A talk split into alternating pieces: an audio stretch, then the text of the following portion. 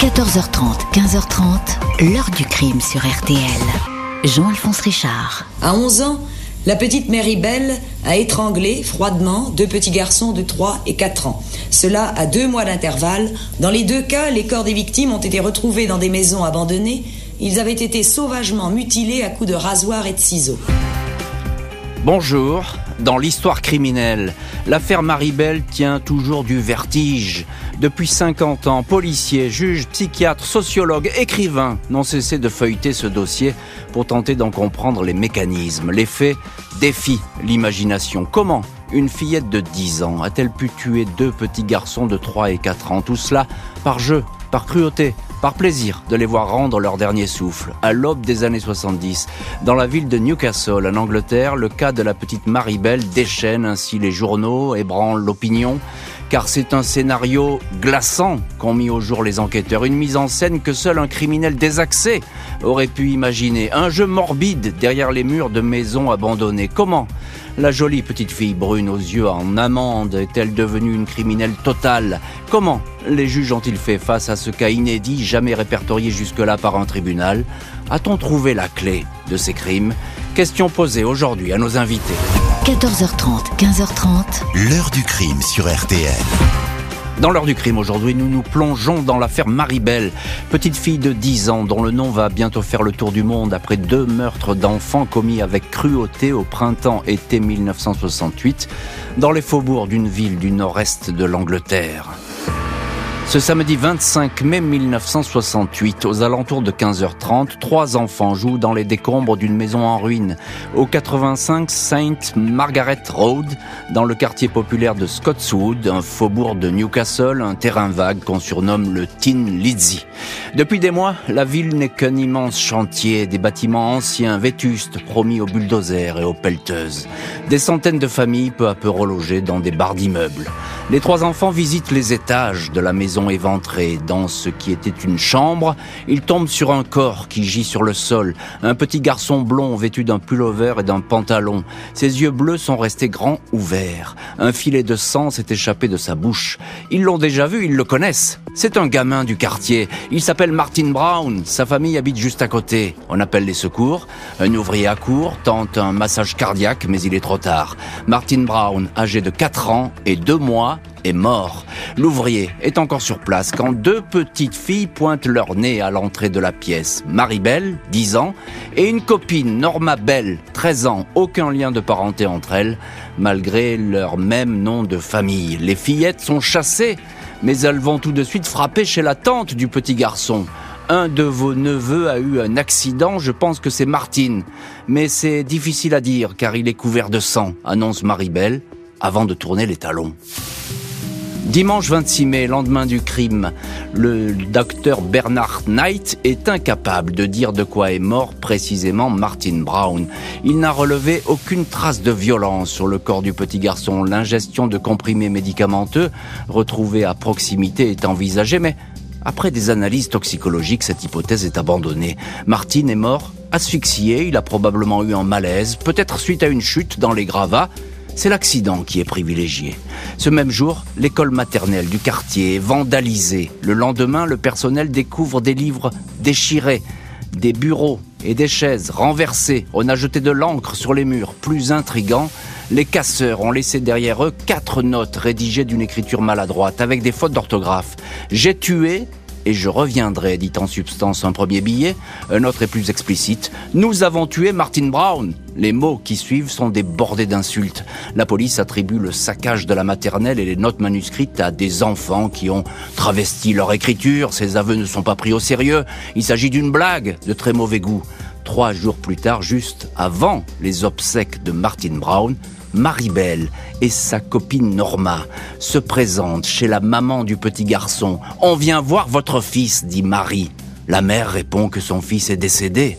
Réponse de Marie Oh, je sais qu'il est mort, mais je veux le voir dans son cercueil. 31 juillet 1968 à 23h10, deux mois après la mort de Martin Brown, le corps du petit Brian Hove, trois ans, est découvert entre deux blocs de béton d'un chantier de démolition. Sa famille le cherchait depuis le début de l'après-midi. La police remarque qu'on a tenté de dissimuler maladroitement la dépouille sous des touffes d'herbe. Le visage de l'enfant est cyanosé. Des coups ont été portés au visage, au nez. Une paire de ciseaux cassés est retrouvée. Le légiste conclut à une strangulation. Le meurtrier a bouché les narines de Brian avec une main et serré le cou avec l'autre. Des cheveux ont été arrachés par poignée. La petite victime a été frappée au bas-ventre, mutilée. Sur le ventre de Brian, une main a gravé dans la chair, avec les ciseaux, la lettre M en majuscule. Le légiste note que peu de force physique a été déployée pour étrangler et scarifier le garçon. Il est formel, c'est un enfant qui est l'auteur du crime. Et on va voir que cet enfant qui a commis ce meurtre, ces meurtres même, n'est autre que la jolie Maribel qui traîne dans ce quartier en pleine décomposition de Tin Lizzie était-elle accompagnée pour cela de, sa copine normale? L'enquête va tenter de l'établir. On va voir dans le chapitre suivant comment les enquêteurs sont parvenus à ces deux filles qui n'avaient jusque-là jamais attiré l'attention. Bonjour Florent Georgesco. Bonjour. Merci beaucoup d'avoir accepté l'invitation de l'heure du crime et d'être aujourd'hui dans le studio de l'heure du crime. Vous êtes journaliste au monde des livres et vous avez été longtemps éditeur cofondateur avec Sybille Grimbert des éditions Plein Jour, qui édite euh, les quatre livres consacrés finalement à cette affaire, hein, l'affaire Maribel en partie, euh, quatre livres de Gita Sereni, dont une si jolie petite fille, Les crimes de Maribel en 2014, et c'est cet ouvrage justement qui fait autorité euh, dans cette affaire, parce que vraiment on a toute l'affaire qui est, qui est relatée dans cet ouvrage. Une si jolie petite fille, voilà, le voilà ce, ce livre, et je conseille à nos auditeurs parce que vraiment il est tout à fait complet. Donc on est dans ce décor de Newcastle, ville déshéritée à l'époque Hein, euh, oui, c'est une ville en pleine, euh, comme vous le disiez, en pleine reconstruction. Euh, et, en tout cas, Scottwood, le quartier où vit Maribel où la tragédie a lieu, est un quartier extrêmement déshérité. Maribel est d'une famille très pauvre. Norma Bell, sa complice, également. Et quand, d'ailleurs, quand on retrouve le, corps du petit Martin Brown, vous l'avez, vous l'avez dit, on, regarde assez vite. On n'enquête pas de manière extrêmement serrée classe vite ça comme un accident. Voilà, hein, c'est un accident. On ne va pas vérifier tout cela. Et même alors qu'il y a cette scène incroyable de la de, l'école maternelle saccagée et des aveux qui sont écrits partout dans, dans cette école, on passe vite. On fait pas le lien. C'est un, un quartier où les enfants sont un peu laissés à eux-mêmes. C'est aussi une part du, du, drame parce que euh, Marie et Norma sont des enfants totalement laissés à elles-mêmes et euh, il y a beaucoup d'enfants qui traînent un peu partout, qui errent, qui se débrouillent entre eux. Hélas, les accidents ne sont pas rares, ça arrive on n'y fait pas, on n'y prête pas attention. On n'y prête pas attention. Alors, on va euh, se focaliser sur Maribel parce que c'est effectivement c'est elle qu'on on va retenir ce nom dans cette affaire. Il y en a, pas d'autres. Même s'il y a la copine Norma, c'est vraiment elle qui, qui, tout de suite attire l'attention. Dites-nous tout de suite, Florent Georgesco, qui, qui est-elle, Maribel? Elle a une, elle a 10 ans. Oui. Euh, et c'est une enfance qui est déjà, on peut le dire, saccagée. On, emploie souvent ce terme, mais là, il euh, est... alors, elle est saccagée à un degré qu'on qui, qui est inconcevable. Euh, et pour comprendre l'affaire, il faut absolument comprendre ça.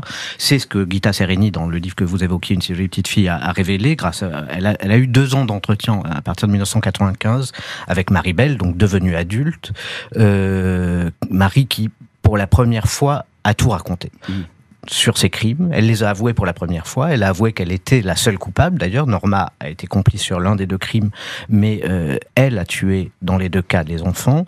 Elle l'a avoué. Jusque-là, elle l'avait nié. Et elle a raconté. On avait des éléments, mais elle a raconté pour la première fois intégralement tout ce qu'elle pouvait, en tout cas, raconter d'une enfance qui est au-delà de l'abomination, pour donner le ton, quand euh, elle naît, quand on veut mettre la, ce, nourrisson dans les bras de sa mère, euh, Betty, euh, euh, celle-ci dit débarrassez-moi de cette chose. Hmm.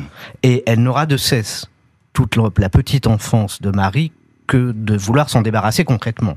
Euh, Marie Belle est envoyée à deux ans, à trois ans, plusieurs fois à l'hôpital pour des euh, pour des lavements d'estomac parce qu'elle a avalé des cachets que sa mère lui a donné. Mmh. Sa mère euh, lui a donné des, des, cachets mortels pour un enfant dans des tubes de Smarties en lui disant tiens des bonbons. Mmh.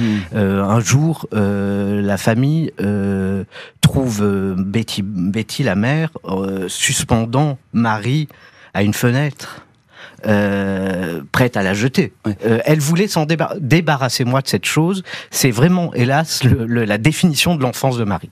mais ce n'est que le début. Mais ce n'est que le début, mais c'est important de le dire tout de suite, parce qu'on comprend mieux, évidemment. Euh, voilà, les mécanismes, même si à l'époque, eh ben, les enfants un peu laissés à eux-mêmes, et notamment dans ces nouveaux quartiers. Newcastle, c'est une ville qui est en train d'émerger, on casse tout, puis on refait des, quartiers nouveaux. Bah, les enfants, ils sont un peu, comme vous le dites, hein, laissés pour compte. Et on, il y a eu mille alertes dans l'enfance de Marie et personne ne s'en est occupé. Et, on, s'en occupe pas parce que c'est pas du tout la priorité euh, du moment. Bon, mais il faut poursuivre peut-être pour vraiment comprendre. Euh, c'est par ailleurs Betty, la mère, était prostituée, prostituée qui d'ailleurs avait une spécialité sadomasochiste. Mm. Elle a prostitué sa petite fille. Elle l'a livrée à ses clients à l'âge. Euh, enfin, c'est inimaginable. Je ne peux pas raconter. Gita Sereni, qui fait un livre très lucide, très précis, raconte tout. Je crois pas que ce soit le moment de faire. Non, non, c'est pas une question de moment, mais on comprend bien. On, ce que vous, euh, on est devant vraiment une, quelque chose chez la mère qui est proprement diabolique. et on a compris que, oui, alors la mère est diabolique et on verra que la fille sera accusée d'être diabolique. Eh mais on le comprend mieux aussi à travers le miroir que vous nous donnez. Et elle le sera en un sens, pour, comprendre pour comprendre cet enfant. Bonjour Estelle Dossin. Bonjour Jean-Alphonse. Euh, merci beaucoup vous aussi d'avoir accepté l'invitation de l'heure du crime et d'être au téléphone de l'heure du crime. Alors, euh, on en parlait avec Florent Georgesco de cette enfance un peu dévastée. On reviendra avec vous là-dessus euh, de, de Maribel. Vous êtes psychologue clinicienne. je voudrais que vous nous parliez un petit peu. Il y a cet épisode où les deux petites filles se rendent chez la mère de Martine, qui est la première victime, en disant qu'elles veulent voir le corps dans le cercueil. Moi, j'ai trouvé cette anecdote, euh, anecdote si on veut, en tout cas, cette, ce fait complètement hallucinant. Oui, alors euh, là, on a l'impression qu'à ce moment-là, Mary veut plusieurs choses. Tout d'abord, euh, je pense qu'elle veut s'assurer que mhm. Martine est bel et bien mort. Parce que pour une enfant de son âge, la mort est matérialisée souvent par le cercueil. Quand bien même c'est elle qui l'a tué, ça indique qu'elle distingue le fait de tuer et celui d'être mort. Il a une personnalité euh, parfaitement clivée, il hein, faut le rappeler, c'est mhm. souvent le cas chez les enfants traumatisés, d'où cette absence de culpabilité apparente. Mhm. Et puis, euh, cette façon qu'elle a d'insister auprès de la mère de Martine, en, un peu comme si elle voulait voir euh, comment une mère normale, entre guillemets, réagit quand son enfant meurt. Mhm. Ça rend cette situation complètement inadaptée et euh, extrêmement gênante pour la mère de, l'enfant assassiné. Évidemment, c'est même euh, totalement effrayant. Alors encore une question, Estelle Dossin. Euh, il y a également le jour même, elle écrit ces mots de revendication dans cette école maternelle qui a été un petit peu saccagée. pourquoi elle laisse ces mots de revendication derrière elle? Alors elle signe pas, mais enfin il y a cette écriture, ça laisse pas beaucoup de doutes. Alors, comme on dit, Mary a été objectalisée toute sa vie, c'est-à-dire qu'elle a mhm. toujours été réduite au rang d'objet, euh, soit un objet gênant, puisque sa mère la traite de choses dès son accouchement, soit un objet sexuel en étant, en servant de, monnaie d'échange euh, pour sa mère à nouveau. En tuant, Mary a enfin trouvé un moyen de reprendre le contrôle, c'est-à-dire d'avoir une position euh, valorisante, active à ses propres yeux, et être découverte pour elle, mm. c'est être reconnue et pour la première fois dans sa vie, c'est avoir une position de sujet. Alors évidemment, elle, cherche sans doute à se faire remarquer, c'est ce que vous nous dites, Estelle de Saint. encore un, un, petit mot, Florent Georgesco. Ces lettres, elles disent, on va recommencer. Oui. Et la police, bah non, c'est une blague. Oui, et elle recommence. Et, euh, un policier euh, le dira plus tard, enfin après le deuxième crime, euh, si on ne les arrête pas, elle recommence. Et rien, en effet, n'empêche de penser que qu'elles allaient recommencer. mais peut-être justement, en effet, fallait-il qu'elle revendique et qu'elle, peut-être a-t-elle voulu être prise. peut-être sentait-elle même confusément que quelque chose était en train d'exploser définitivement, qu'elle entrait dans, dans le mal absolu elle a peut-être voulu être arrêtée parce qu'elle-même peut-être était consciente qu'elle allait recommencer, en effet. Les deux copines, omniprésentes sur les lieux des meurtres, vont vite être soupçonnées et vont alors raconter l'indicible. Le meurtre de Brian Hove, trois ans, mobilise les policiers du comté, d'autant plus que l'auteur serait un enfant. Une centaine d'enquêteurs sont affectés sur le dossier. Une liste de 1200 enfants habitant le quartier de Scottswood est dressée le 2 août, deux jours après le crime. Maribel et Norma Bell sont entendues. Elles ont été vues en train de jouer avec la victime avant que celle-ci disparaisse. L'inspecteur James Dobson, police de Newcastle, s'intéresse à ce duo. Marie est silencieuse, volubile. Elles disent avoir laissé Brian seul à l'heure du déjeuner. On les laisse repartir. 3 août, elles sont à nouveau questionnées. Norma, qui accuse semble-t-il un retard mental, reste euh, évasive. Marie, en revanche, se laisse aller à de longues déclarations. Les policiers sont surpris par son intelligence, sa rapidité, son aptitude à anticiper les questions et à s'y adapter malgré son jeune âge. Elle déclare avoir vu un garçon de 8 ans jouer avec Brian le 31 juillet. Elle donne même son nom. Elle l'a vu frapper le petit garçon. Elle décrit le corps couvert d'herbe, la présence d'une paire de ciseaux autant de détails gardés secrets, jamais rapportés dans les journaux. On la laisse toutefois rentrer chez elle. 4 août, les parents de Norma Bell contactent les policiers car leur fille a des informations importantes sur la mort de Brian. Norma indique que Bell lui a raconté qu'elle avait étranglé le garçon puis l'avait scarifié d'un M avec des ciseaux et une lame de rasoir, effectivement retrouvée sur la scène de crime.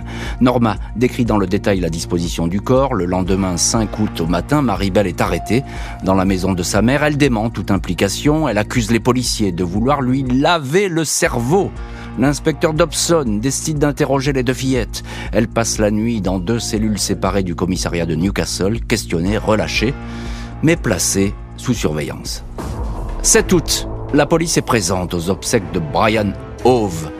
Elle scrute les 200 personnes qui sont là. L'inspecteur James Dobson fixe lui Maribel, vêtue de sombre, coupe brune au carré, les yeux en amande. Je ne l'ai pas lâché du regard. Quand le cercueil est passé devant elle, elle se tenait droite. Elle riait et se frotter les mains. Je me suis dit, oh mon Dieu, il n'y a plus un jour à perdre, car sinon elle va recommencer. Le soir même, Maribel et Norma Bell sont formellement arrêtées, mises en accusation pour le meurtre de Brian. Ça me va, répond Marie, alors que Norma éclate en sanglots en répétant qu'elle n'a rien fait, Maribel livre un témoignage écrit dans lequel elle reconnaît avoir été présente à l'heure du crime, mais selon elle, c'est Norma qui a tué. Elle reconnaît avoir laissé les mots dans l'école maternelle après le décès du premier petit garçon, Martin Brown, mais c'était pour s'amuser, dit-elle. La police scientifique indique alors que des fibres d'une jupe marron ont été découvertes sur le corps de Brian Hove, mais aussi sur celui de Martin Brown, c'est la jupe de Maribel. Ce n'était pas un accident, mais bel et bien deux meurtres. Deux crimes que Maribel et Norma Bell euh, euh, doivent affronter désormais puisqu'elles sont mises en accusation et vont comparaître dans quelques mois parce que ça va très vite en Angleterre devant une cour d'assises. Nous allons voir ce que vont advenir ces deux enfants qui sont pas encore des adolescentes et le sort que les juges vont leur réserver. Euh, je le disais, Florent Georgesco, vous êtes journaliste au Monde des Livres et, vous avez euh, édité, on peut le dire comme ça, Une si jolie petite fille, euh, le livre de Gita Sereni, Les crimes de Maribel, qui est sorti en 2014 déjà, mais qui vraiment raconte toute cette affaire et qu'il faut lire absolument pour comprendre cette affaire. Alors, je, le disais, les policiers, ils, ils sont frappés par Maribel. C'est pas une enfant habituelle. Euh, elle ne s'exprime pas comme une enfant. Il y a une maturité chez elle incroyable et une maturité criminelle, j'ai envie de dire. Oui, euh, oui, euh, elle, elle, terrifie d'ailleurs les, toutes les personnes qui ont à s'occuper d'elle à ce moment-là par la distance qu'elle est capable d'avoir, sa capacité à jouer avec les gens. Elle sait deviner les questions, elle sait jouer avec les questions, ne, pas répondre, emmener les gens sur des fausses pistes, pas seulement en mentant pas seulement en affirmant son innocence, mais en jouant euh, question après question avec une intelligence extraordinaire. Et en fait, notre ami euh, psychologue parlait du clivage dans ce, ces personnalités traumatisées. Euh, chez elle, c'est à un degré assez inouï parce qu'il y a d'un côté un chaos total. Et c'est mmh. ce chaos qui a amené au meurtre. on, on, pourra y revenir peut-être. mais et il y a vraiment tout, tout est détruit en elle. Tout est psychiquement euh, à l'abandon ou euh, en feu, si vous voulez. Euh, et d'un autre côté, il y a une intelligence qui, elle, est à distance, est capable de, de, de regarder en surplomb et de naviguer avec ça. Euh, elle est, et, et lors du procès le- même, elle, elle montrera une intelligence, elle jouera avec le juge, avec la cour d'une manière qui sidérera absolument tous les témoins. Oui, Et ce qui sidère aussi, c'est la manière dont ont été faits les crimes, puisque là, il y a bien deux crimes. Hein, c'était pas un accident. Le, Non, le- c'était le pas un premier accident. petit garçon, ils ont été étranglés tous les deux. Oui. Et il y a des mises en scène. Oui. C'est-à-dire que, euh, à la limite, on se dit, ah bah, un serial killer, il ferait pas mieux. Et une espèce de sûr. mise en scène pour euh, un petit peu brouiller les pistes. Il, il y a, il peut y avoir une part de brouillage de piste, mais il y a aussi quelque chose de, de, de- de plus glaçant encore. Dans le cas de, Bri- de Brian Hove, Le deuxième, euh, oui, le deuxième, euh, euh, le, il y a une mise en scène de type rituel. Et on elle recouvre son corps de jonc. Euh, alors peut-être qu'elles ont l'idée de le dissimuler, mais elles ne, elles ne le dissimulent pas. Or, Marie est une fille intelligente, donc il s'agit peut-être d'autre chose. Et il y a cette scarification. Elle a raconté à Gita Sereni euh, en 95 que euh, elles l'ont fait toutes les deux cette scarification que Norma avait écrit en N et que elle a ajouté de quoi faire un M. Un M comme C'est une Marie. bataille de signature. Un M comme Marie. Eh, Oui, un N comme Norma, un M comme Marie. Elles se sont battues pour signer. Euh, il y a euh, donc dans la recherche de- de- de- d'être prise dans l'aveu, il y a quelque chose de, de significatif. Il- ça- l- vraiment, la mise en scène tient moins de la dissimulation que de quelque chose de- d'une pensée magique noire euh, assez saisissante. Mais quant, quant à son intelligence, je- oui, une chose euh, euh, très frappante aussi, c'est que vous l'avez dit, Norma euh, Norma Bell était une fille un peu retardée qui n'a justement pas brillé dans- par son intelligence dans l'enquête, qui avait Mm. du mal à répondre. Oui, qui est et en tribunal, retrait, elle, est, etc., elle est en larmes en permanence. Enfin, elle- c'est elle qui a une réaction d'enfant normale, si je puis dire, alors qu'elle a deux ans de plus. Euh, et ça a exaspéré Marie Belle, qui, euh, au long du procès, disait à ses avocats, mais voilà, tout le monde va dire que c'est moi la coupable parce que je suis plus intelligente. Et ils ont encore dit que j'ai été plus intelligente. ça- Elle ne supportait plus qu'on dise qu'elle était intelligente parce qu'elle avait compris en plus que c'est ceux qui allaient l'accuser. Oui, mais c'est ce que peuvent dire aussi des, des criminels chevronnés. Euh, Mhm. C'est ça qui, Oui. qui est- qui est tout à fait spectaculaire. Euh, Estelle Dossin, psychologue, clinicienne et en ligne aujourd'hui dans l'heure du crime. Eh, on, on entend ce que dit euh, Florent Georgesco sur cette maturité de cette Maribel. C'est tout à fait effrayant avec cette signature du crime. Euh, Est-ce que euh, elle savait ce qu'elle faisait, Maribel? Alors ça, on ne saura jamais si l'objectif de Mary était de tuer Mhm. ou de faire semblant. Elle a aussi bien pu être enivrée par ce sentiment de toute puissance que, procure l'étranglement et ne pas pouvoir s'arrêter. Et on, on a conscience d'ailleurs de, de, de ce qu'est la mort à 11 ans. Ça, ça existe on, on- on le sait, ce que c'est? Ah oui, Jean-Alphonse, absolument. À 11 ans, on a conscience de ce qu'est la mort et contrairement à ce que Mary dit aux enquêteurs, on a conscience aussi de l'irréversibilité de la mort. Hmm. Euh, Flor- Florent Georgesco, euh, on a le sentiment tout de même que il y a une part de jeu chez elle face aux, aux enquêteurs. Oui. Elle est plutôt très à l'aise. hein. Elle se comporte de manière. euh, elle répond aux questions. Elle voit très Mais, bien ce qu'on oui. lui posait. On a l'impression qu'elle est- un petit peu sur une scène de théâtre. Peut-être, peut-être aussi euh, veut-elle jouer avec des adultes euh, et en faire les objets. C'est ce que disait la psychologue. euh, elle a été objet toute sa vie, objet de beaucoup d'adultes. Euh, et d'ailleurs, dans son enfance, sa mère l'a prostituée, mais ensuite elle-même allait, à l'âge de 7-8 ans, c'est abominable, mais bon, elle allait elle-même euh, se prostituer Mm. euh, de son propre chef. Mais elle jouait avec les hommes, elle Mm. leur faisait peur. Elle leur disait, vous voyez le, le type qui est là dans la rue, en fait c'est mon, c'est mon frère, il va vous prendre. Mm. Euh, il- elle, elle voulait, elle se prostituer pour deux pennies, mais en réalité pour terrifier les, les hommes. Mm. Elle a cette revanche à prendre Oui. aussi. Et- elle joue, et elle a l'habitude de, de, de, de, de jouer avec les hommes. Parce qu'elle a dû survivre. Elle a aussi cette logique de survie de quelqu'un qui a été dans une précarité absolue et qui sait comment on, on se débrouille pour Et- euh, survivre, et elle- comment on se bat. Et elle a le langage des adultes d'ailleurs, c'est ça qui est Oui, troublant, c'est oui. qu'elle parle pas du tout comme une enfant, elle a le Oui. visage d'un enfant, très joli visage d'ailleurs, on peut voir les photos sur internet, Oui. etc. À l'époque, ça a été largement diffusé par la presse, et justement la presse, on, on va en parler. Euh, bonjour Émilie Tibatz. Bonjour Jean-Alphonse. Euh, merci beaucoup d'avoir accepté vous aussi l'invitation de l'heure du crime. Vous êtes créatrice du site tueurensérie.org et puis auteur du livre euh, UK Serial Killers. UK c'est United Kingdom, c'est évidemment le Royaume-Uni qui est paru aux éditions Ring. Alors euh, ben parmi ces tueurs, il y a évidemment euh, euh, aujourd'hui euh, euh, Marie Belle. Est-ce que la presse, je suppose, se déchaîne à l'époque tout de suite? Parce qu'un crime comme ça, des crimes comme ça, ça passe pas inaperçu. Absolument, absolument, évidemment. Le, meurtre de deux jeunes enfants, euh, 4 ans et 3 ans, c'est affreux. En plus, euh, étranglé, euh, poignardé, euh, poignard mutilé, enfin, tout le monde trouve ça abominable. Et il se déchaîne d'autant plus que c'est une petite fille qui a 11 ans. On ne comprend pas, on la considère comme hmm. un, un, démon, le diable en personne. Comment est-ce qu'elle a pu faire une chose pareille? Le fait qu'elle soit une enfant, c'est pas une circonstance atténuante. Au hmm. contraire, pour la pour la presse et même pour les voisins, c'est quelque chose de grave. Elle, devrait être une petite fille toute mignonne, toute gentille, et au contraire, elle a assassiné euh, deux enfants de manière affreuse. Est-ce que à ce stade, elle explique pourquoi elle a agi ainsi, ou bien est-ce qu'elle est totalement dans le déni? Elle reste totalement dans le déni. On lui a pas appris euh, ni l'amour, ni l'empathie, ni rien du tout. C'est une, boule de haine, une boule de colère. Elle est, incapable même d'accepter qu'elle a fait quelque chose de mal. Ça, viendra bien plus tard, cette acceptation. À ce moment-là, non, elle, nie tout. Elle accuse même sa copine Norma, sur laquelle elle a une, domination assez certaine d'avoir commis des crimes, et euh, elle nie absolument tout. L'histoire des deux fillettes révulse l'opinion. Un scénario satanique écrit un journal. Elles vont être jugées.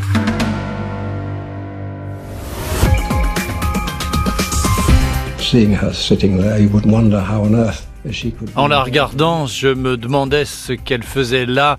Elle avait l'air innocente, elle ne montrait aucune émotion, elle répondait sans hésitation, elle répétait qu'elle n'avait rien à voir avec ces deux meurtres.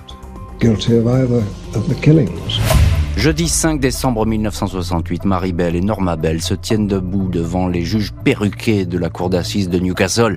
Toutes deux plaident non coupables. La foule est venue voir celle que les tabloïds appellent le monstre, Marie 11 ans, présenté comme l'auteur principal des deux crimes. Le procureur Rudolph Lyons a des mots impitoyables pour les deux fillettes.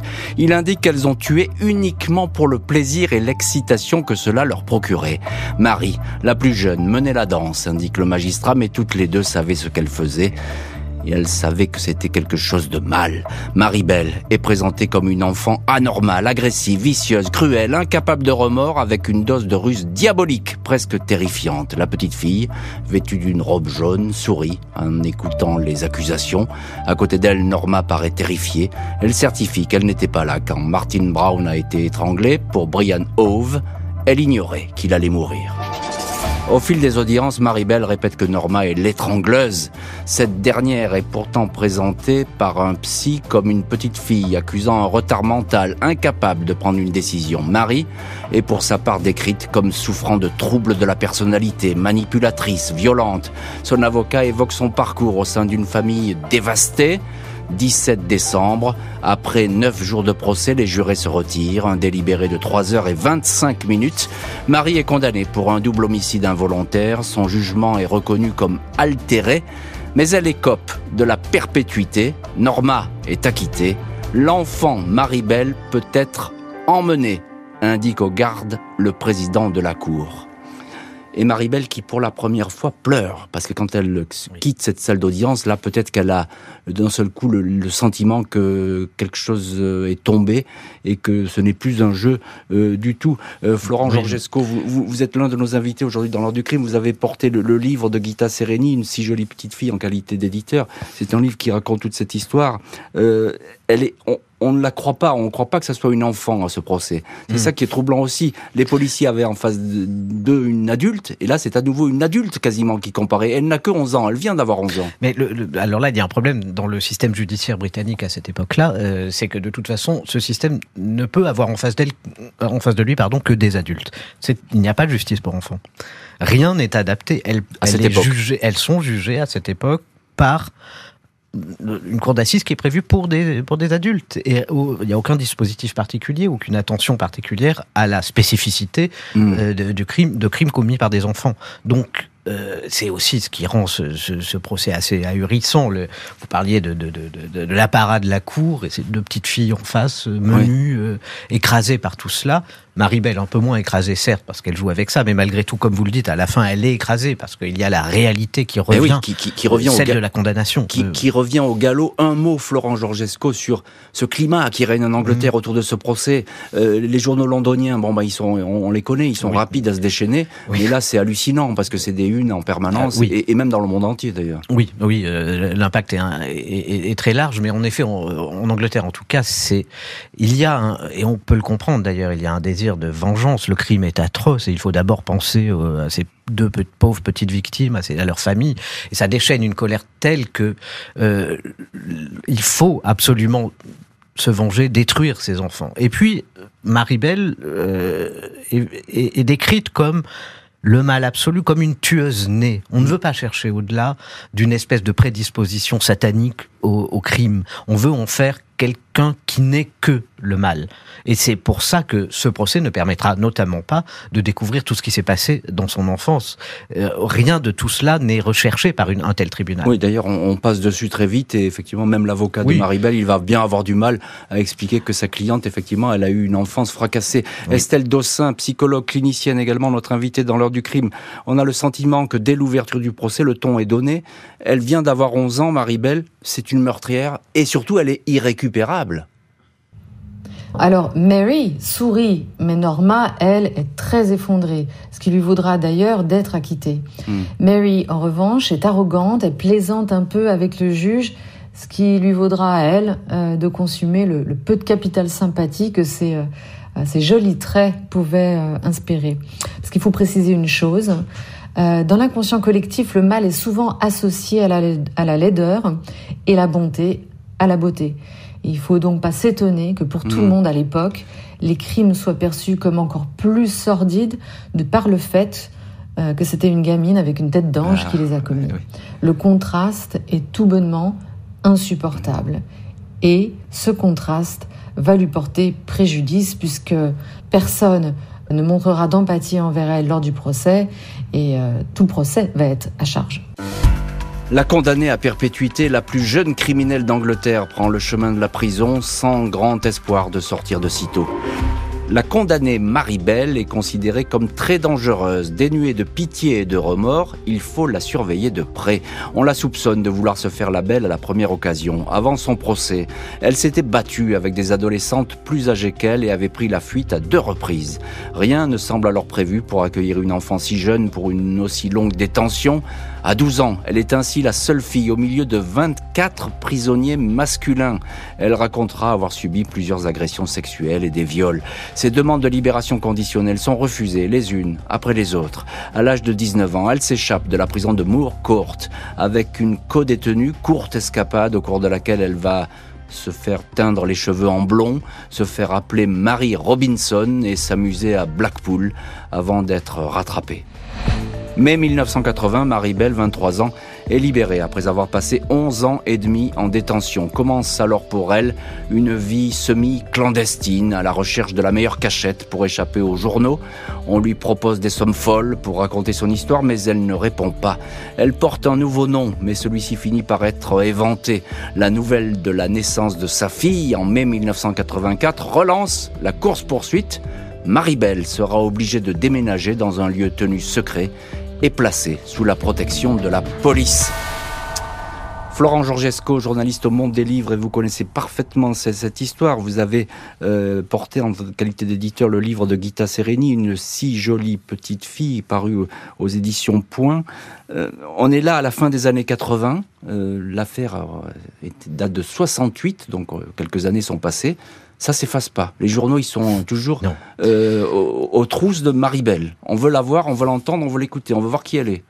Mais oui, euh, c'est sans doute la plus grande affaire criminelle euh, britannique de, de- de la deuxième moitié du XXe siècle. Ça, ça c'est le Jack l'Éventreur euh, des années 68. C'est vrai. Euh, donc ça, évidemment, ça n'a jamais été oublié par l'opinion britannique et, et a fortiori par les tabloïds anglais, les journaux populaires anglais qui, qui évidemment veulent tous le scoop, redécouvrir Marie. Et puis, de toute façon, la question se pose toujours et elle est vertigineuse. Que devient un enfant criminel, Mm. quel adulte est devenu cet enfant. Oui, on veut la Donc, voir. euh, Au-delà de la curiosité qui peut être Ouais. malsaine, qui peut, euh, il y a une curiosité tout à fait légitime. On veut savoir Ouais.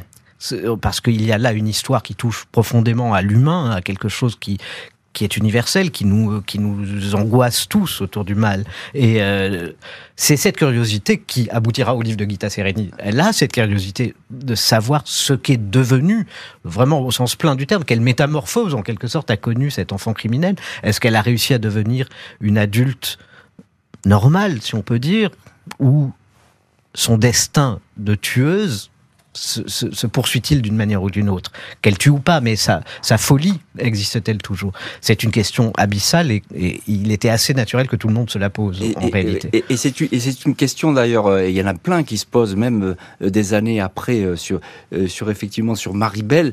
Euh, Emily Tibatz, on vous retrouve l'une de nos invitées dans l'heure du crime, auteur du livre UK Serial Killers qui est paru aux éditions Ring. Finalement, au terme de ce procès qui a eu lieu, perpétuité, enfin il n'y a pas de date qui a été précise, mais perpétuité pour Maribel, euh, et puis au terme de sa détention, plus de dix ans de détention, on ne sait pas pourquoi elle a tué. Pas vraiment, parce qu'en fait, le problème, c'est qu'à l'époque, bon, faut dire que c'était la fin des années 60, début des années 70, les, les psys qui ont examiné Mary Bell, par exemple, ils ont regardé que sa personnalité, ils ont, ils ont parlé avec elle. Ils n'ont pas interviewé sa famille, ils n'ont pas interviewé ses parents, Mhm. aucun service social, aucun service éducatif ou médical s'est intéressé à elle. Personne n'a su qu'elle avait subi, par exemple, des, des- des abus sexuels d'un très jeune âge. Mhm. Donc, euh, personne n'a vraiment cherché à savoir qui elle était réellement et pourquoi elle avait commis ces crimes, même si euh, tous les enfants euh, qui subissent des, abus, évidemment, ne deviennent pas des tueurs. Évidemment, ils ne sont pas, évidemment, et encore heureux, ils ne, deviennent pas tous des tueurs. Estelle Dossin, psychologue clinicienne, également l'une de nos invitées dans cette heure du crime. Est-ce qu'elle a été suivie euh, psychologiquement, Marie-Belle, je dis bien pendant sa détention? Alors ça, on ne sait pas trop ce qu'elle a vécu pendant ces années. Ces 12 années, là, euh, euh, sont assez nébuleuses. Alors oui, elle aurait vu des thérapeutes, mais on ne sait pas trop à quelle fréquence ni combien elle en a vu, euh, la régularité non plus. On sait qu'elle a été la seule fille enfermée dans une structure où il n'y avait que des garçons. Mhm. Euh, il semblerait qu'elle ait euh, su- subi des agressions sexuelles dans, un, dans ce contexte-là. Mhm. Bon, euh, c'est quand même une période floue. La sorcière de Newcastle, encore un surnom, va enfin parvenir à disparaître, mais sans se faire vraiment oublier. Marie-Belle, aujourd'hui âgée de 65 ans, mère et grand-mère, vit dans un lieu tenu secret en Angleterre en 2003 devant la haute cour. Elle avait obtenu le droit de porter une nouvelle identité jusqu'à la fin de ses jours. Les juges ont alors interdit de diffuser toute information qui permettrait de la localiser ou de l'identifier. Décision respectée à la lettre. Aucun article évoquant la vie actuelle de Marie-Belle n'a jamais été publié. Marie-Belle n'a pas raconté ses crimes dans les journaux. Elle a seulement accepté de collaborer à l'écriture d'un livre signé de la journaliste Gita Sereni, une si jolie petite fille. À aucun moment, elle prétend avoir été injustement condamnée. Les abus que j'ai pu subir quand j'étais enfant, dit-elle, n'excusent pas mes crimes. Et voilà ce qu'elle disait, Marie-Belle, à Gita Sereni. Gita Sereni, c'était une journaliste d'investigation britannique. Elle est aujourd'hui décédée. Et effectivement, elle est l'auteur de ce livre, Une si jolie petite fille, que vous avez édité, Florent Georgesco. Vous êtes aujourd'hui l'un de nos invités dans l'heure du crime? Euh, elle, elle raconte tout dans le détail dans ce livre, hein, et, et y Oui. compris euh, ce procès, ces années de prison. Euh, ces années de prison où elle a été bien esselée, on peut le dire comme ça? Oui, mais où, où il s'est passé quelque chose, parce que on le disait, le procès n'était pas adapté, même s'il a été juste, puisqu'on a Ah, condamné le, la le- bonne le meurtrière. verdict, on peut pas le, Le verdict est contester. Euh, c'est elle qui a tué. Il était naturel que Norma soit acquittée. Tout, tout cela était juste, mais aucun aspect psychologique n'a été sérieusement traité. Euh, quand elle, euh, euh, à l'issue du, du verdict, elle est placée dans une maison. Elle- On ne peut pas encore, elle est trop jeune pour aller en prison. On, on- on la met dans une maison de redressement, comme on disait à l'époque, une maison d'éducation spécialisée, euh, qui s'appelle Red Bank, qui est dirigée par un homme formidable qui s'appelait, qui s'appelait James Dixon, qui va vraiment s'intéresser à elle. Et en fait, là, il se passe quelque chose. Là, une, une reconstruction commence. Euh, on s'occupe d'elle sur le plan psychique. Il y a quelque chose comme une thérapie qui commence. Le drame dans sa vie, c'est que elle n'y reste que 5 ans. À l'âge de 16 ans, la loi puisqu'elle atteint l'âge de 16 ans, l'oblige à aller en prison. On Mmh. l'arrache à ce lieu où la reconstruction était en cours et la prison, elle, va être très chaotique.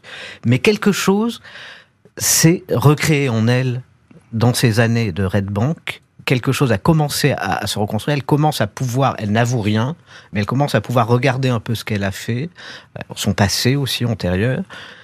Et c'est peut-être là la source de ce que va trouver Gita Sereni quand des années plus tard, euh, donc à partir de 95, là elle a 38 ans à peu près, Marie-Belle, quand elle va pouvoir euh, avoir de très longues conversations avec elle, ça va durer deux ans de conversation, et c'est cette Marie qui a commencé à se reconstruire qu'elle retrouve là. Et c'est ça qui lui permet à Marie de regarder en face. Pourquoi elle accepte de parler à Gita Sereni? Elle, elle, a envoyé paître tous les journaux, y compris contre des sommes astronomiques. Oui. Pour, pour Il y avait eu un projet de livre qu'elle a abandonné. Euh, elle, euh, Pourquoi euh, Gita Sereni avait écrit un premier livre sur elle en 1971 à l'issue du procès. Ça s'appelait Meurtrière à 11 ans, euh, où elle avait mis ce qu'elle savait. Alors, ensuite, elle est revenue dessus en disant qu'elle ne savait pas assez de choses et que donc c'était pas convenable, c'était pas suffisant. Mais il y avait déjà eu ce livre. Euh, Maribel voyait qui c'était, elle l'avait croisé à ce moment-là, pas, pas longuement rencontré, mm. mais croisé. Elle l'impressionnait beaucoup. Gita Sereni était une femme très très impressionnante. C'était une immense journaliste qui avait qui avait des, des décennies d'enquête mm. euh, inouïes derrière elle. Enfin, euh, c'était très impressionnant. Et à un moment, quand quand elle se rencontre pour la première fois pour discuter de ce projet en 95, euh, Maribel lui dit "Écoutez, euh, moi j'en ai assez qu'on veuille me poser des questions. Vous, je vous connais. Je sais qu'une fois que vous serez passé par là, il y aura plus aucune question à me poser parce que vous aurez tout traité. Elle savait, elle avait cette confiance-là, et donc c'est à elle qu'elle sait pouvoir tout déposer, toute la vérité. Euh, Estelle Dossin, euh, psychologue, clinicienne, on a le sentiment qu'elle a bien du mal à avouer ses crimes. Elle se reconstruit, on vient de le dire, en prison, etc. Mais c'est difficile euh, à avouer. vous êtes psychologue, clinicienne. ensuite, on a le sentiment qu'elle n'a jamais cessé de se repentir, Marie-Belle. Alors, les seuls éléments dont on dispose, Jean-Alphonse, relatifs à une éventuelle culpabilité, on les doit à Gita Sereni. C'est quand euh, Gita s'est à nouveau entretenue avec Mary, quand elle avait 23 ans et qu'elle était devenue mère à son tour, qu'elle a pu verbaliser de la culpabilité. Mais bon, euh, je ne sais pas si, euh, si Mary en a jamais éprouvé. Euh, dans ses confessions adultes, elle dit avoir eu de la pitié pour les parents. Malheureusement, elle ne se prononce pas au sujet des enfants. Ouais. Juste un mot là-dessus, Florent Georgesco. Euh, je, pardon, je ne suis pas d'accord. Euh, elle, parle des enfants. Elle parle des enfants. Elle, elle, éprouve une, immense culpabilité. Elle y revient dans ces deux ans de conversation avec Gita Sereni. Elle y revient sans cesse. Mm. elle a son, son repentir est très profond. C'est une question permanente pour Gita Sereni qui doute c'est une bonne, c'est une excellente journaliste, donc elle a la base du métier qui consiste à douter de ce qu'on lui dit. Et, euh, elle, elle lui fait répéter les, les mêmes scènes, les mêmes paroles, les mêmes jugements sur des années, tout le temps, pour voir si elle dit toujours la même chose. Et elle finit par être totalement convaincue d'une culpabilité très grande. Quand, quand euh, Maribel commence à lui raconter, c'est la première fois de sa vie qu'elle le fait comme ça, euh, ce qu'elle a subi dans son enfance, les viols, etc., elle, elle hésite à chaque fois en disant non, parce qu'on va croire que je dis ça pour qu'on me pardonne. Mais je ne veux pas qu'on me pardonne. Mm. Elle ne veut pas être pardonnée pour ses crimes. Ce qu'elle veut, c'est comprendre. Et elle commence leur conversation en disant à Gita Sereni, la question, c'est comment je suis devenu cet enfant, ah oui, cet enfant qui tue. Et ça, c'est la grande question, effectivement, qui doit. Euh, c'est pour ça qu'elle prend, si je puis dire, Gita Sereni comme confidente. Elle, elle a confiance en elle pour l'aider à savoir pour elle-même ce qu'elle a fait et, et pas à être pardonnée, mais à comprendre.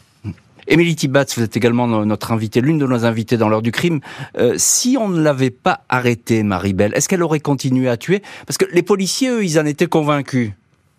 Il est bien possible qu'elle aurait recommencé, parce que comme vous le disiez, c'est une, boule de colère, une boule de haine. Elle ne connaissait que la violence, elle n'a pas, connu d'amour dans sa vie, elle connaissait que la violence, et pour elle c'était presque normal. La, violence qu'elle ressentait, qu'elle subissait, elle l'a rejetée sur d'autres. Elle aurait sûrement tué d'autres enfants, ouais. Estelle Dossin, euh, on va terminer cette émission avec vous. Euh, c'est à cause de son enfance, Marie-Belle, qu'elle est devenue une meurtrière C'est une grande question. Ah là là, Jean-Alphonse, c'est l'éternelle question. Hein. Alors oui, dans le cas de Mary Bell, il est évident que les violences qu'elle a subies ont, si ce n'est conditionné euh, son rapport à la violence, l'ont en tout cas complètement modifié. depuis sa naissance, il faut rappeler que Mary a baigné dans le rejet de sa mère, des abandons répétés, puis aussi surtout de la violence verbale physique et sexuelle. Alors imaginez bien que quand votre propre mère qui vous donne la vie tente de vous la reprendre sans s'en cacher qu'il plus est, la question de la mort est très prégnante dans votre esprit de manière consciente euh, et ou inconsciente d'ailleurs.